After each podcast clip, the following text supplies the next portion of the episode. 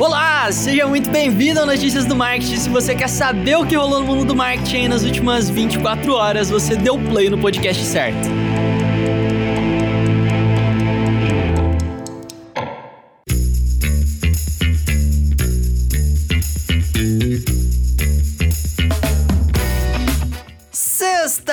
Dia 18 de setembro de 2020. Seja muitíssimo bem-vindo ao Notícias do Marketing. E olha só, dia 18 de setembro de 2020 é aniversário do cantor Frank Aguiar.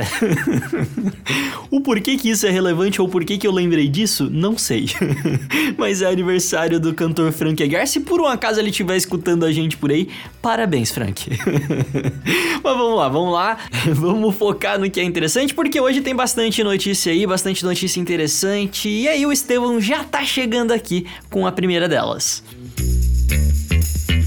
E vou começar sexta-feira com aquela atualização rápida sobre o TikTok. Uh, pode ser que uh, aquele consórcio da Oracle com grupos de investimento e também que o Walmart, o Walmart foi lisão, né? Lisão, porque se você lembra, o Walmart eh, tinha feito a proposta junto com a Microsoft. A proposta da Microsoft foi recusada. Aí o Walmart de repente tá lá nas conversas junto com a Oracle. Então eu acho que quem mais quer o TikTok é o Walmart, né? O que é uma coisa muito bizarra de se pensar. Mas aparentemente a proposta ali envolveria que a Oracle, o Walmart, o consórcio deles ficassem com aproximadamente 20% do aplicativo. Acho pouco provável que, um, que isso aconteça, mesmo eles tendo acesso teoricamente ao código fonte do TikTok, porque o Trump estava sendo bem rigoroso com relação a ser uh, uma empresa majoritariamente americana, né? E no caso, se acontecesse isso, a ByteDance continuaria com 80%, então não estaria dentro da expectativa que o Trump anunciou publicamente. Mas você sabe como é que essas coisas, né? Elas podem mudar de uma hora para outra, uma cláusula aqui, uma negociação aqui, uma parceria aqui a colar, isso tudo pode mudar, mas de qualquer forma, a gente. Eu tô ansioso para saber, eu não vejo a hora de acabar. mas é coisa pra gente saber o que, que vai acontecer e como, principalmente, isso vai impactar as, os out, as outras redes, as outras plataformas, porque isso não é só sobre o TikTok, né? Tem outras, tem outras empresas viralizando na China, inclusive, né? E isso deve impactar o mercado nos próximos meses também. Então a gente está diante de algo que pode definir um padrão, um formato para o que vem no futuro. E talvez você já tenha assistido o documentário que tá todo mundo falando a respeito, o dilema das redes que a Netflix soltou recentemente, né? Vou confessar para vocês que eu não assisti ainda, é, eu vou assistir provavelmente nesse fim de semana, tá todo mundo falando a respeito, eu ainda não, não consegui parar para poder assistir o negócio, é, mas desse fim de semana não passa. Mas de qualquer jeito eu acompanhei algumas discussões na internet a respeito desse documentário, o pessoal elogiou muito bem e tá todo mundo desesperado e ficou maluco, meu Deus do céu, como assim? Olha só a falta de privacidade que tá rolando aqui. E a verdade é que sim, isso é assustador, principalmente para quem não trabalha na área, mas quando a gente sai ali do ambiente da Netflix e vem pra vida real, parece que o público não tá assim tão preocupado com a sua privacidade, né? Pelo menos é isso que revelou uma pesquisa da Kaspersky que disse que 80% dos brasileiros aceitaria trocar dados por benefícios. É, e aí 80% disse que trocar trocaria os seus dados pessoais para poder encontrar amigos antigos dentro de uma rede social, por exemplo. É, 70% falaram que estaria ok eles trocarem os dados pessoais para ganhar desconto ou ganhar algum vale compra, alguma coisa do tipo. Então já dá para perceber aqui que o pessoal não sabe direito é, o quanto que vale os nossos dados, né? O quão importante que é a nossa privacidade, o quanto que isso é uma moeda de troca forte, né? E aí eu acho muito legal tanto esse documento documentário, né, que mostra um pouco mais da realidade para as pessoas mais leigas, quanto essas pesquisas, igual da Kaspersky aqui que ela divulgou pra gente ter uma noção do quanto que isso tá na cabeça das pessoas, porque aí a gente vai ter a LGPD, a gente vai ter o marco civil aí pela frente, mas na verdade nada disso importa muito se as pessoas não tiverem a consciência do quanto que isso de fato é importante, do quanto que a privacidade é, é fundamental dentro da sociedade, para que não rolem problemas como aqueles problemas problemas que a gente tá vendo aí que a Amazon tá tendo no exterior, monopólios, é, manipulação em massa para eleições. Então, acho extremamente importante essa conscientização. Dilema das redes, assiste lá na Netflix que eu vou assistir esse fim de semana também. E na semana que vem a gente troca uma ideia sobre o assunto. E essa semana aconteceu o Facebook Connect, o evento do Facebook para reunir as iniciativas de realidade virtual e aumentada debaixo de uma única marca, que se chama Facebook Reality Labs. E eu fiquei muito empolgado com isso e vou te explicar por quê. A gente ouve falar de realidade virtual e sabe que a realidade virtual já é uma realidade, já tem vários dispositivos aí disponíveis no mercado há bastante tempo, não é algo novo para você provavelmente. Agora, o que é novo é que o Facebook lançou o Oculus Quest 2 e é uma experiência que não depende de você estar conectado com um computador, por exemplo. E é um dispositivo que aceita alta resolução, não é propaganda para vender o, VR, não. Poderia, Facebook, paga nós aí que tá precisando, entendeu? Mas vou, voltando aqui. O dispositivo em si é incrível e está sendo muito elogiado no mercado. E especialmente o preço dele, que ficou ali na faixa dos 200 dólares, é algo surreal. Não tem nada parecido no mercado hoje nessa faixa de preço. Então, é, essa virada é uma virada que a gente viu em diversos outros momentos da história, onde você tem uma tecnologia, onde ela chega num nível de maturidade interessante, com uma qualidade alta e que ela pode ser repassada com um valor que faça sentido. É óbvio, que ao mesmo tempo o Facebook está sendo criticado também, porque exige que as pessoas tenham uma conta no Facebook para usar o, a, a, experiência de realidade virtual, mas isso é um assunto para outro dia. A gente até tinha comentado essa notícia anteriormente já. Mas o ponto aqui é que durante os próximos dois, três anos, especialmente com relação à realidade virtual, a gente passa por um momento de virada que foi acelerado durante essa semana e você está vivendo isso. Então fica de olho se você tiver interesse mais em conhecer a respeito da iniciativa de realidade virtual do Facebook eu recomendo, porque inclusive o Horizon, que é a rede social do Facebook para redes com, em realidade virtual, para a realidade virtual, na verdade, é algo bem incrível que está sendo desenvolvido de uma forma muito cuidadosa. Eles estão caminhando para tirar os controles, estão fazendo análises exclusivas ali para você poder é, manipular objetos só com a mão. Isso não é exclusivo do Facebook, várias outras empresas estão fazendo isso também. De qualquer forma, o foco aqui é com um preço muito acessível, um headset de realidade virtual de alta qualidade vai estar disponível em breve e isso deve acelerar o processo de adoção de realidade virtual no mercado de uma forma geral.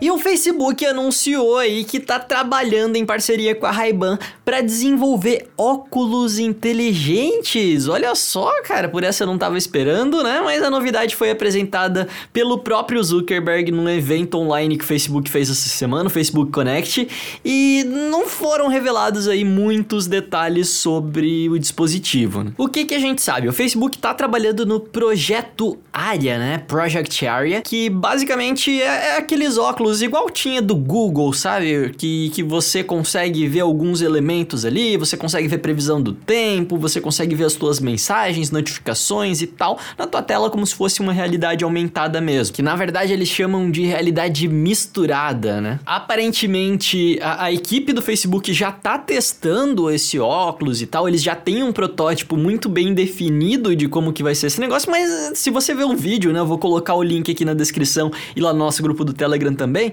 Ele é um trambolhão, né? Você teria vergonha de sair na rua com aquilo lá. E aí a ideia é que eles trabalhem junto com a Ray-Ban agora, que já tá acostumada a desenvolver óculos, para fazer um negócio mais estiloso, um negócio que as pessoas vão de fato utilizar e que vai poder chegar pro público final, que eu acho que foi o erro do Google Glass, aqueles inteligentes do Google, porque eles eram muito, muito, muito distantes, assim, as pessoas iam ter realmente vergonha de usar aquilo lá. Então eu acho que essa parceria que o Facebook tá fazendo agora vem para tentar unir o útil ao agradável. Bem interessante. Eu vou deixar o vídeo aqui para vocês verem na descrição e vale bastante a pena, é super futurista.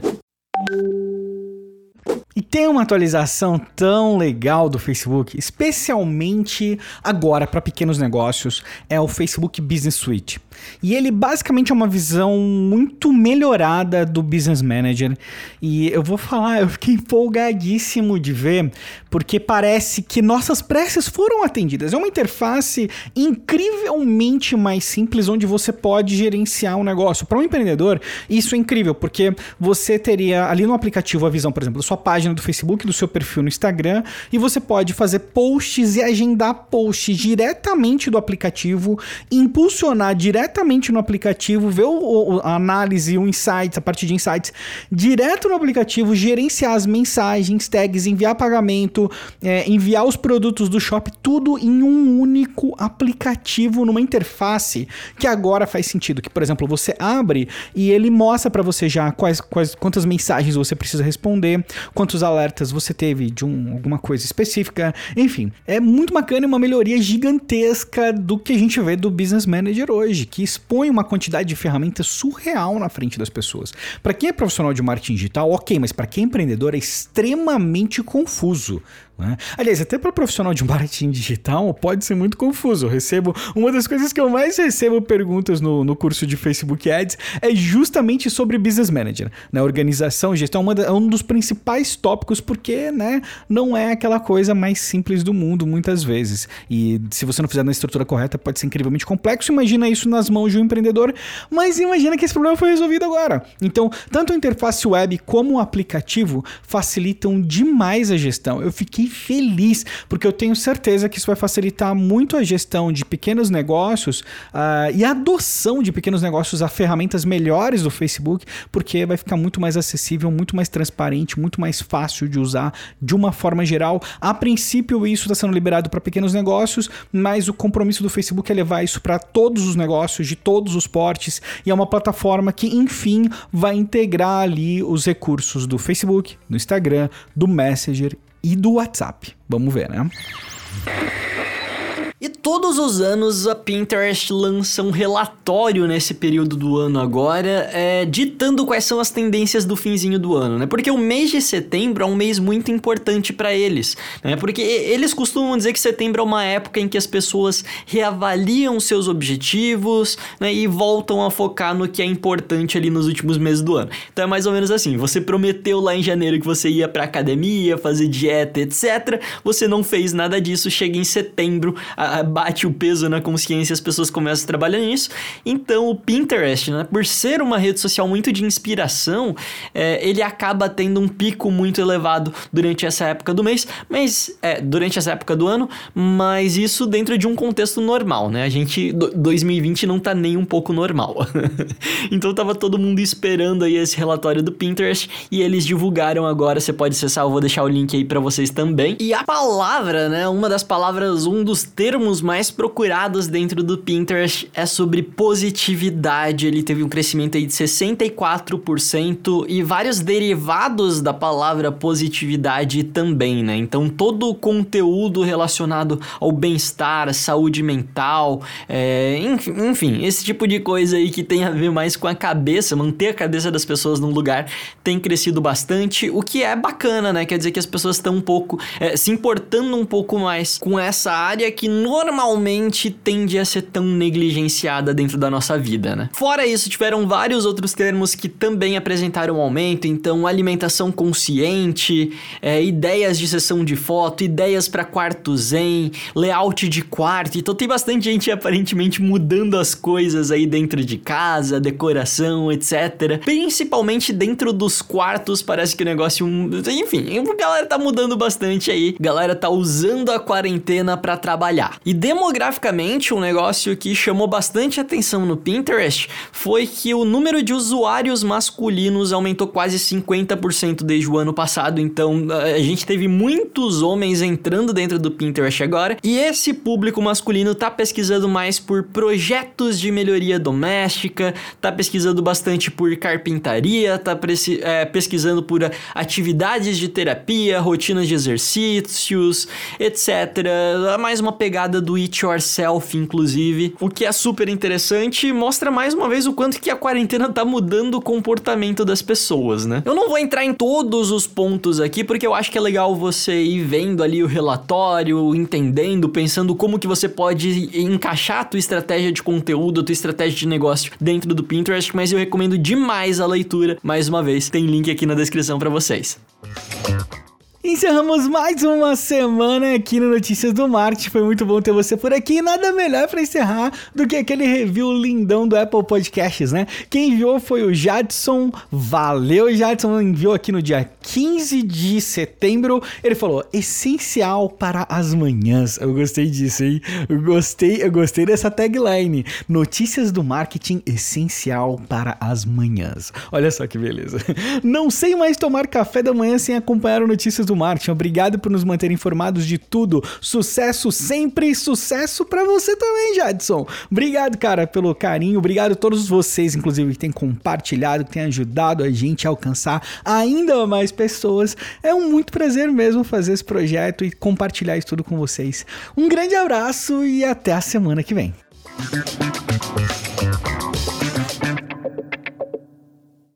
Este podcast foi uma produção de Estevão Soares e Vinícius Gambetta, distribuído por Agência de Bolsa e SMXP.